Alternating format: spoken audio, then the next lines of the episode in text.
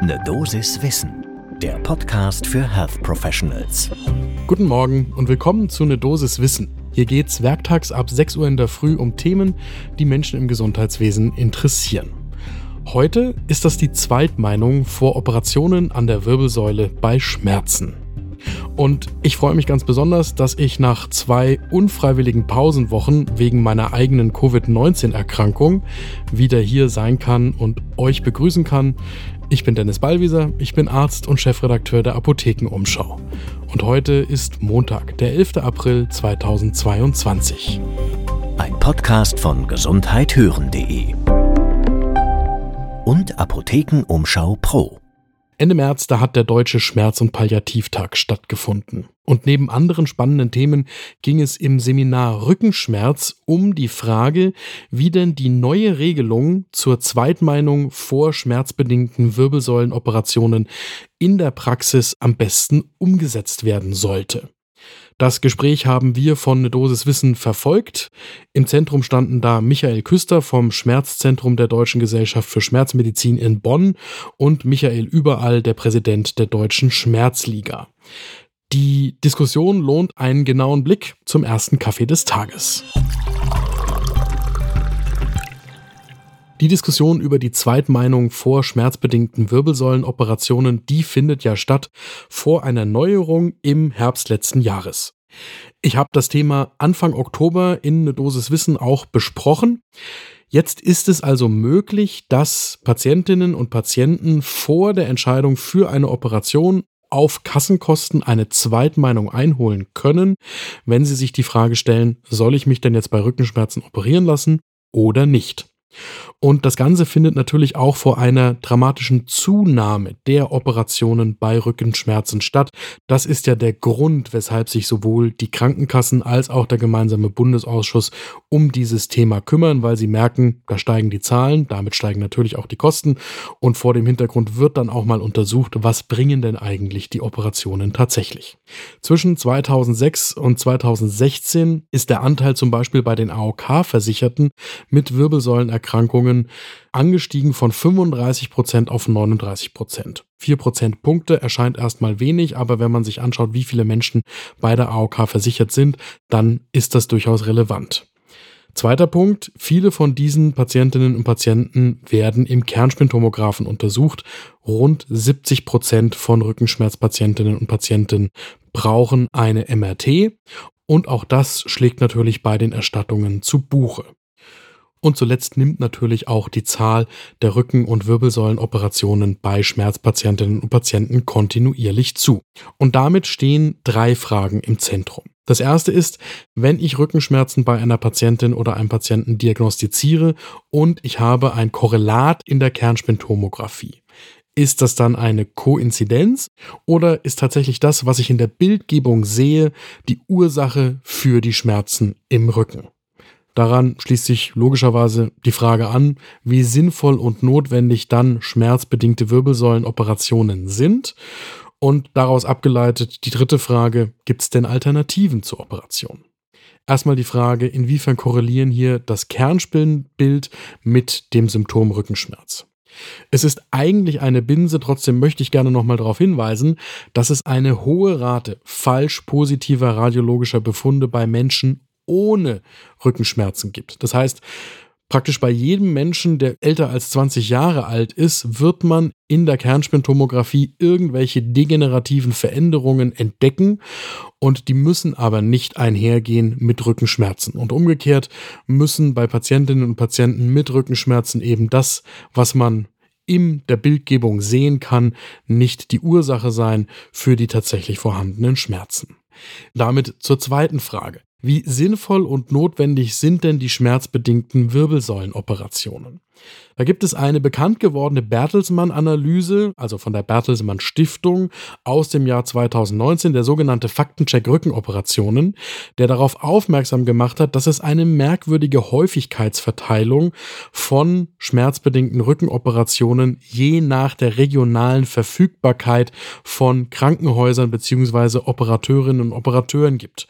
Also die Kernaussage war damals, es gibt große regionale Unterschiede. An diesem Faktencheck gibt es von Seiten der Orthopäden und Unfallchirurgen heftige Kritik. Das verwundert erstmal nicht. Der Vorwurf lautet, das sei eine niedrige Evidenz, ein niedriges wissenschaftliches Niveau. Dennoch muss man ja in der Summe konstatieren, dass wir in Deutschland sehr viel am Rücken operieren und zweitens es diese auffällige regionale Verteilung zu geben scheint. Michael Überall, der Präsident der Deutschen Schmerzliga, sagt dazu, es gibt nun mal diesen Verdacht, dass die Versorgung hier eher dem Angebot an Kliniken folgt und weniger dem Bedarf. Davon losgelöst gibt es ja auch Evidenz dafür, die hochrangig publiziert ist, zum Beispiel im New England Journal of Medicine von 2002 bis 2020, dass letzten Endes die Operationen bei Schmerzen am Rücken das ultimative Placebo sind. Es gibt keine signifikanten Unterschiede im Outcome zwischen Sham Operations, also Scheinoperationen, und tatsächlich am Rücken durchgeführten Operationen. Der entscheidende Unterschied ist, dass bei der tatsächlichen Operation es häufiger zu den erwartbaren Nebenwirkungen einer tatsächlichen Operation kommt. Und deswegen lautet das Zwischenfazit hier, dass ein nicht unerheblicher Anteil der Operationen wegen der Schmerzen an der Wirbelsäule eben nicht wirklich sinnvoll für die Patientinnen und Patienten ist und zudem die bekannten Risiken und Nebenwirkungen birgt. Und damit die dritte und entscheidende Frage, was wäre denn dann die Alternative zur Operation? Kann hier diese Zweitmeinung ein Gegenmittel sein? So, und die Zweitmeinung ermöglicht jetzt immerhin, dass sowohl operative als auch andere Fachrichtungen bei der Frage zu Rate gezogen werden können, ob denn bei einer Patientin oder einem Patienten es wirklich angeraten ist, den Rücken bei Schmerzen im Rücken zu operieren. Auch daran gibt es sofort Kritik. Zum Beispiel formuliert das Michael Überall, der Präsident der Deutschen Schmerzliga, der sagt, naja, also wenn jetzt dann nach der ersten Einschätzung durch einen operativen Facharzt die zweite Einschätzung auch durch eine operative Fachärztin kommt, dann ist hier nicht zu erwarten, dass das eine sinnvolle Zweitmeinung ist. Man solle das richtig machen, zum Beispiel durch interdisziplinäre Schmerzkonferenzen. Also die multiprofessionelle Evaluierung der individuellen Bedürfnisse und Behandlungsnotwendigkeiten und Möglichkeiten bei einer Patientin oder einem Patienten. Das ist im Prinzip so, wie wir das aus der Onkologie eigentlich als Goldstandard gewohnt sind. Die onkologische Konferenz rund um eine Patientin oder einen Patienten und das jetzt angewendet auf das Thema Schmerz. Das gibt es auch tatsächlich. Michael Küster macht das zum Beispiel in Bonn schon. Das Problem ist, das ist jetzt wieder keine Regelleistung. Es gibt Ersatzkassen oder auch die Technikerkrankenkasse, die das übernehmen, aber das ist nicht regelhaft der Fall.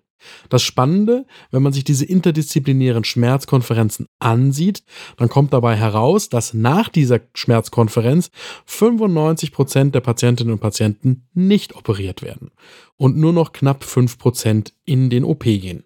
Stattdessen wird der Großteil dieser Patientinnen und Patienten dann mit einer individualisierten multimodalen Schmerztherapie behandelt und kann damit eine hochsignifikante Linderung der Schmerzintensität zum Beispiel auf der visuellen Analogskala nach wenigen Wochen erreichen.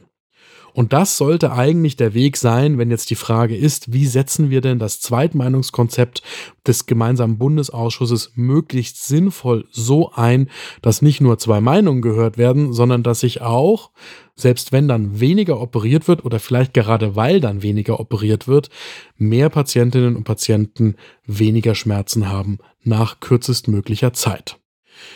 Für mich persönlich ist die Botschaft, die ich aus dieser Geschichte mit nach Hause nehme, dass es wenig verwunderlich ist, dass wenn sich Vertreterinnen und Vertreter verschiedener Fachrichtungen an einen Tisch setzen und über eine konkrete Patientin oder einen konkreten Patienten unter Aufbieten des gemeinsamen Wissens diskutieren, dass das dann natürlich sinnvoller ist, als wenn zwei isolierte Kolleginnen oder Kollegen versuchen, ein möglichst sinnvolles Konzept auf eine Patientin oder einen Patienten anzuwenden. Das sollte eigentlich eine Binse sein und es sollte natürlich eigentlich auch so sein, dass nach Möglichkeit der GBA das gleich berücksichtigt, wenn er eine solche Zweitmeinung endlich ermöglicht. Da sind wir noch nicht, aber immerhin, es gibt einige Kassen, die das auch heute schon übernehmen. Das war eine Dosis Wissen für heute. Die nächste Folge gibt es morgen ab 6 Uhr in der Früh, überall da, wo ihr Podcasts hört. Ein Podcast von gesundheithören.de und Apothekenumschau Pro.